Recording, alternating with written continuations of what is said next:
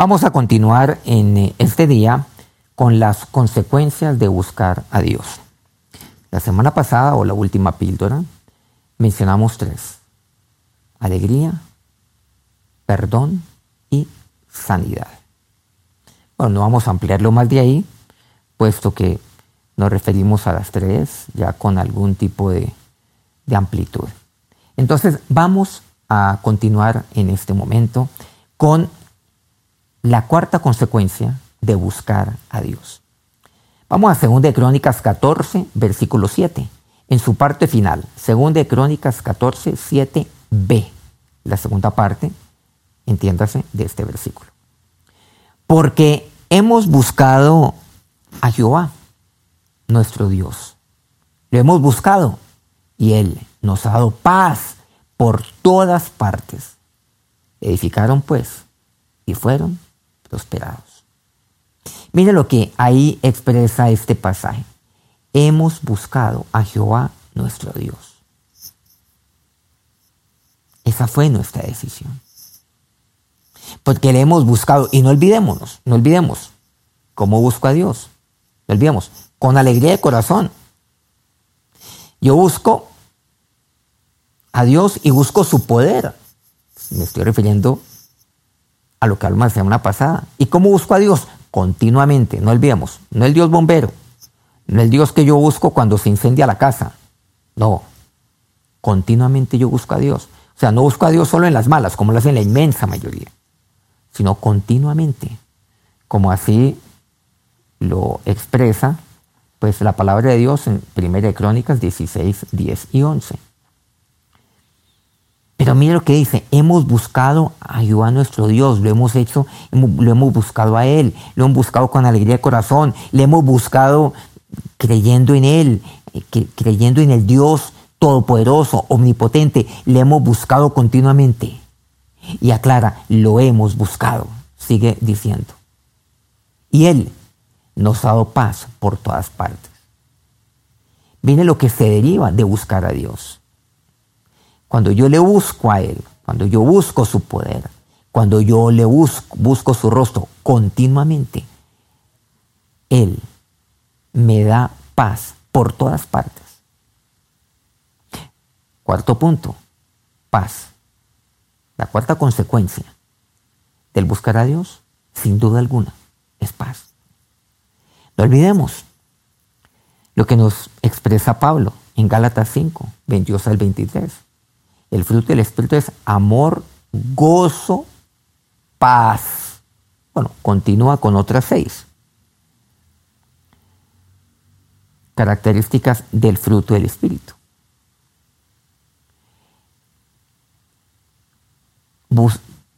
buscando a Dios. ¿Qué trae para mi vida? No olvidemos cuando hablamos de Josafat, que fue lo que Josafat sembró en su vida.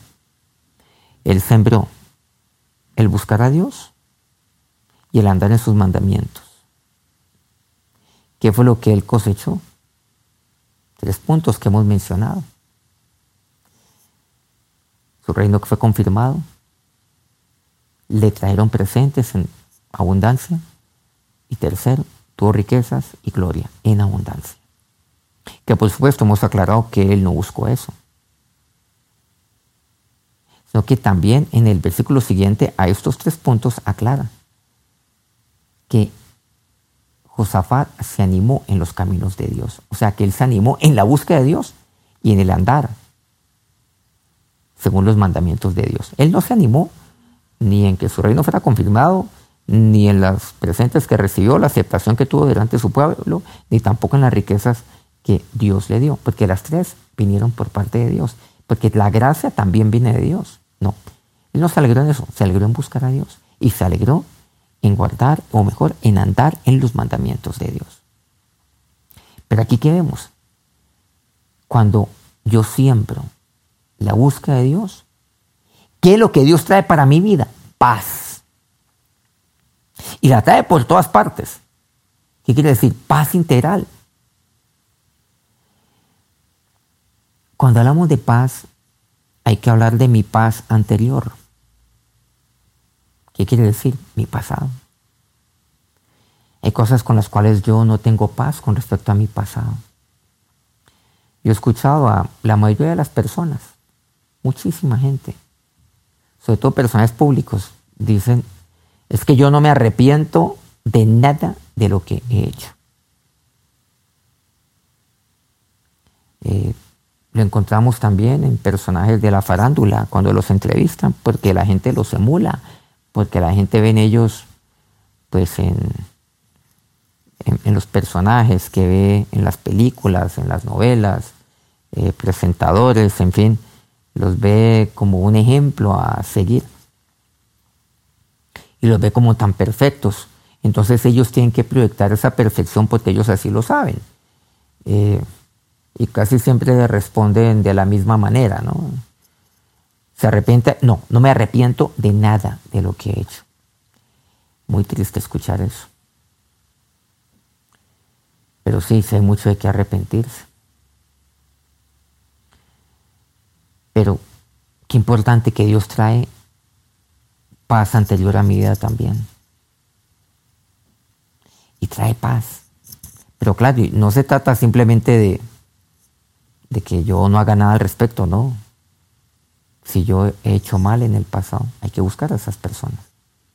Hay que hablarles. Hay que reparar. Sí, también. Hay que pedir perdón. No se trata, no se trata solamente, ay, no es que yo estoy en paz, y, pero yo no voy a hacer nada más. No, hay, hay que hacerlo, hay que restituir también. Hay que decir, perdóname. Perdóname por lo que hice. Tener la humildad para hacerlo. Pero Dios trae paz a mi vida. Cuando yo busco a Dios. Es que cuando yo busco a Dios, Dios me redarguye. Y Dios que lo que me dice en su palabra, anda, anda, busca. Dios que lo que me dice en su palabra, ponte de acuerdo. Yo que encuentre la palabra de Dios, perdón, hazlo. Así la persona me rechace. Pero yo ya estoy en paz. Con Dios, con esa persona, conmigo mismo, experimento paz anterior. Necesito esa paz anterior en mi vida. En segundo lugar, necesito paz interior. La paz de todos los días. Necesito experimentar paz interior. Y, y esa paz interior la necesito día a día en mi presente. Paz, paz con mi familia, paz con mi esposa, paz con mis hijos, paz con el entorno en el cual yo me encuentro. Lo que no quiere decir es que no tenga problemas. Lo que no quiere decir es que entonces eh, eh, todas las personas van a estar bien conmigo. No, no necesariamente. Salomón decía que toda excelencia de obras trae la envidia del hombre contra su prójimo. Usted quiere que le tengan envidia, haga algo bien y le tendrán envidia. Pero no se trata de eso. Se trata de que usted esté en paz. Así otros tengan envidia de usted. Usted está en paz. De no devolver, devolver, por ejemplo, el mal con el mal, sino devuelva el bien con el mal al mal, devuelva al bien. Entonces yo permito paz interior con mi familia. ¿Y qué significa eso? Que, yo sé que tengo paz interior con mi esposa. Yo sé no solamente que la amo, sino que no, que no le estoy faltando a ella. Que, y, y ¿saben? Para, para yo estar en paz con mi familia, tengo que vivir consagrado a mi familia. Claro, consagrado a Dios, consagrado a mi familia también. Entonces, miren que la consagración me permite estar en paz. Estoy consagrado a mi esposa, a mis hijos, estoy en paz. Yo tengo paz. Pero la consagración a mi familia, pues claro, va de la mano de, en primer lugar de mi consagración a Dios. Si estoy consagrado a Dios, estoy consagrado a mi familia. Entonces estoy en paz con Dios en el día a día. Estoy en paz con mi familia. Si yo le sirvo a Dios, estoy en paz con el propósito por el cual Dios también me tiene aquí en la tierra, que es el de servir también a otros, el ser de testimonio ante, ante otros, el ayudar a otros. Porque Cristo no vino, Jesús no vino para ser servido, sino para servir. Pero también necesito estar en paz. Paz con, con todo mi entorno. Si estoy haciendo las cosas bien, estoy en paz. A Dios lo que es de Dios, al César lo que es del César. Estoy en paz también con las autoridades, con todo mi entorno. Por eso Dios, Dios me, me manda en ese sentido, a estar en paz también con el César, a hacer las cosas correctamente, a no tomar atajos. Y en tercer lugar, necesito experimentar también paz exterior. Claro, yo quiero paz exterior a mi vida. ¿Qué quiere decir? Ante tan malas noticias que los niños hoy están siendo atacados desde todo punto de vista, atropellados, violentados, abusados, maltratados.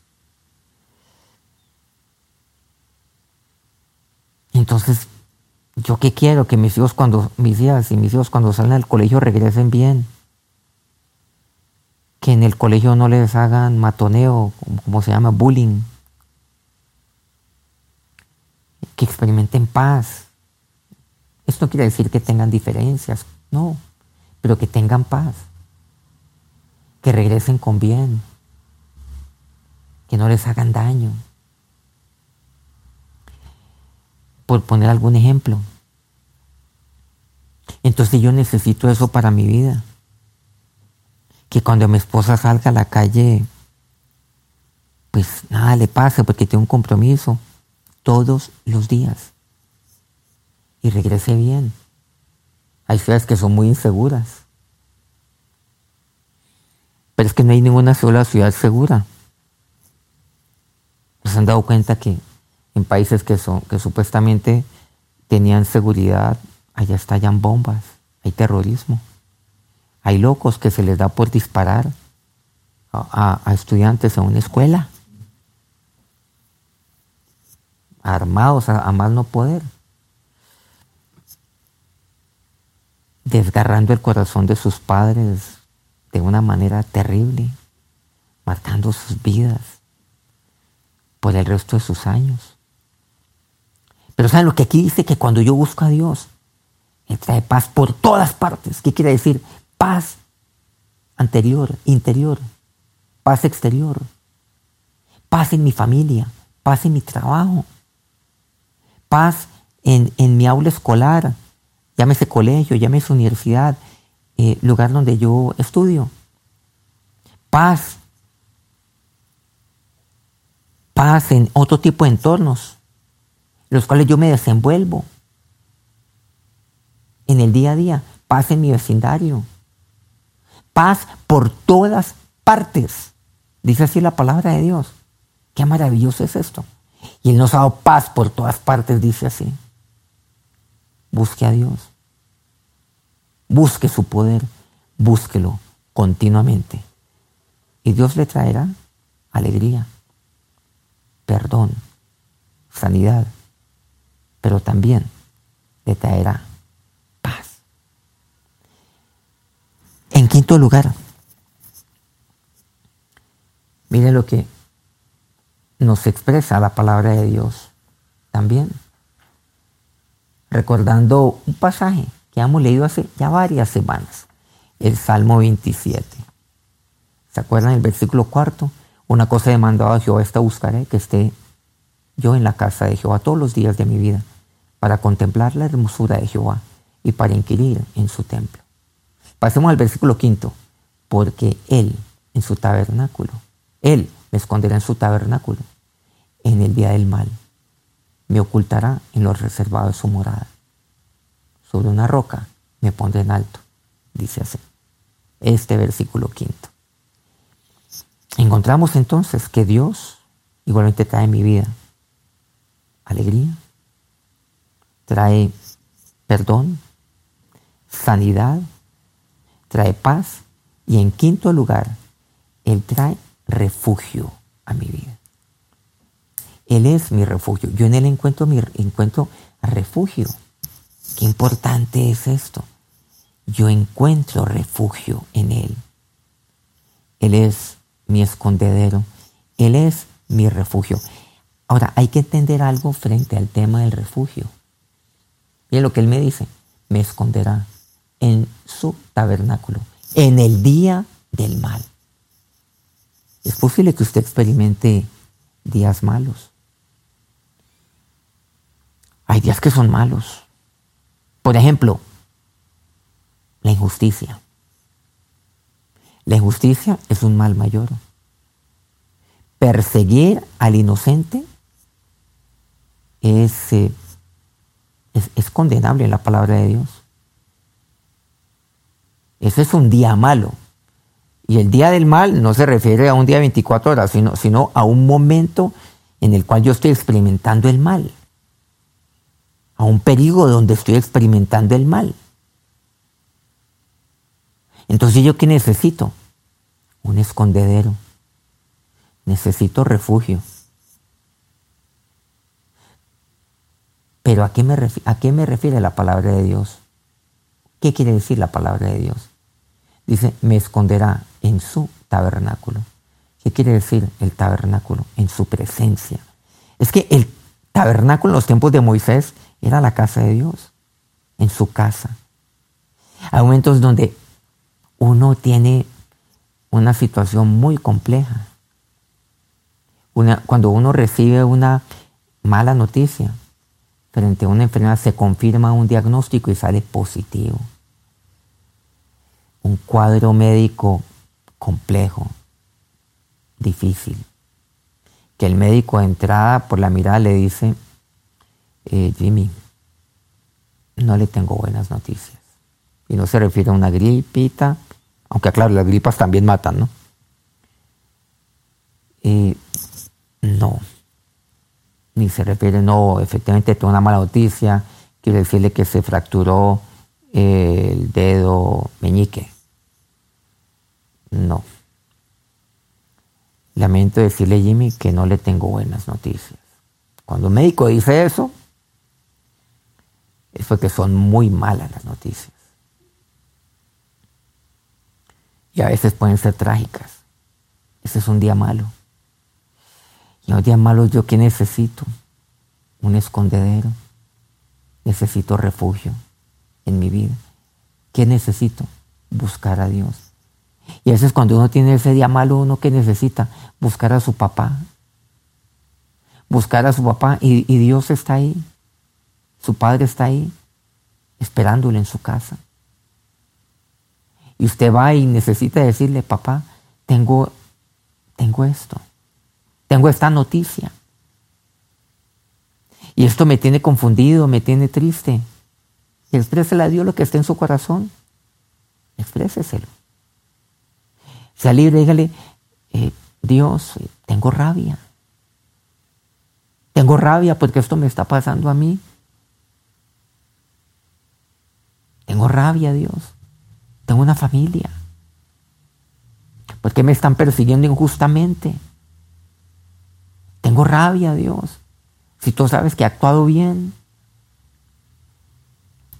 Si tú sabes que yo te estoy buscando. Claro. Qué duro es esa situación. Pero tú has experimentado aquel día del mal. En una o en varias oportunidades. ¿Qué hay que hacer? Busque a Dios. Búsquele. Y busque a Dios y busque su poder. Recordemos esto. Buscad a Jehová y buscad su poder. Nos expresa así su palabra. En 1 Crónicas 16, 10 y 11, no olvidemos que ya lo leímos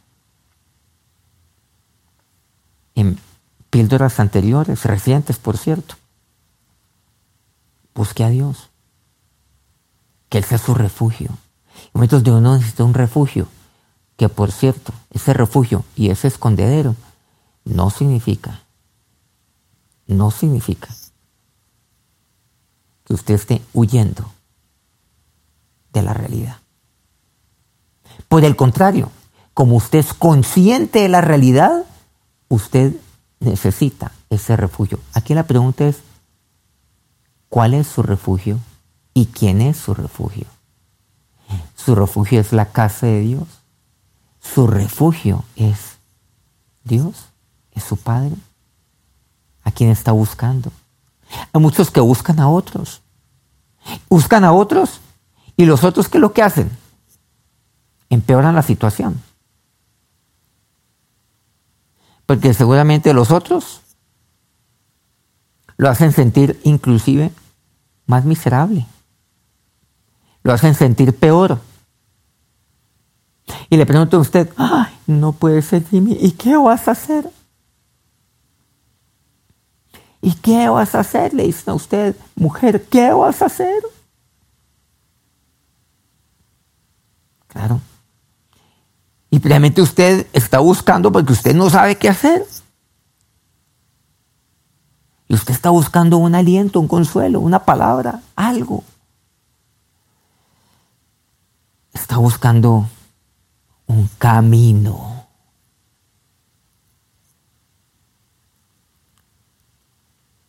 Pero cuando usted busca a Dios, pues busca su palabra. Ahí usted encontrará. No olvidemos Lámparas a mis pies, tu palabra. Lumbrera mi camino, dice el Salmo 119. Necesito yo la lámpara a mis pies que me alumbre. Lumbrera a mi camino, necesito yo una lumbrera que me muestre el camino frente a esta situación. ¿Y saben dónde lo encuentro? En Dios, en su palabra. O usted está buscando a a un, eh, a un varón de Dios, a una mujer de Dios, que lo direccione en las cosas de Dios y en su palabra, que le dé aliento, que, del, que no que no empeore las cosas, ayudándolo a que usted se quede donde está, inclusive se sienta peor después, ¿no? Vaya a la casa de Dios. Vaya a una sede de, por ejemplo, de la Cruzada Estudiantil y Profesional aquí en Colombia, de los centros de, teoterapia en otros lugares del mundo. Póngase en comunicación, escriba. Hoy virtualmente es tan fácil hacerlo. Busque ayuda, busque refugio. ¿Quién es su refugio? Dios es su refugio. Y cuando usted busca a Dios, encuentra en refugio. Ese refugio que es tan necesario. Ese refugio donde yo me siento protegido. Eso es refugio. Yo me siento protegido. El refugio es un término, por cierto, hoy muy moderno del derecho internacional.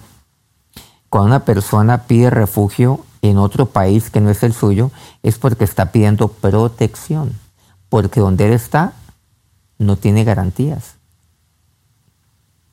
¿Qué quiere decir? Que cuando yo busco a Dios, yo busco refugio y yo me siento protegido, porque mi Padre, Él me toma, Él me abraza, Él me protege. Él me cuida. Pero también Él eh, me da su dirección, porque Él me da refugio en su casa, en su santo templo, en su presencia. Y Él ahí me habla por medio de su palabra. Y ahí, con Él, con Él y a través de su palabra, es que esta es lámpara a mis pies, para yo saber por dónde caminar. Y lumbrera a mi camino, para que yo pueda ir un camino más allá de lo que está esa lámpara a mis pies, para que alumbre aquel camino hacia el futuro y yo diga, no, caramba, sí, uy, no, sí, sí tengo futuro, sí hay un camino que me puede llevar, gracias Dios. Y entonces Él es mi refugio.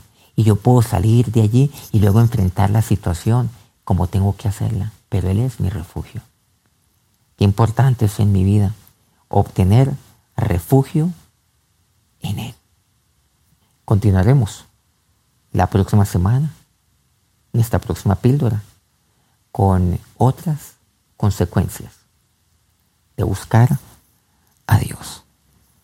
Que Dios los bendiga.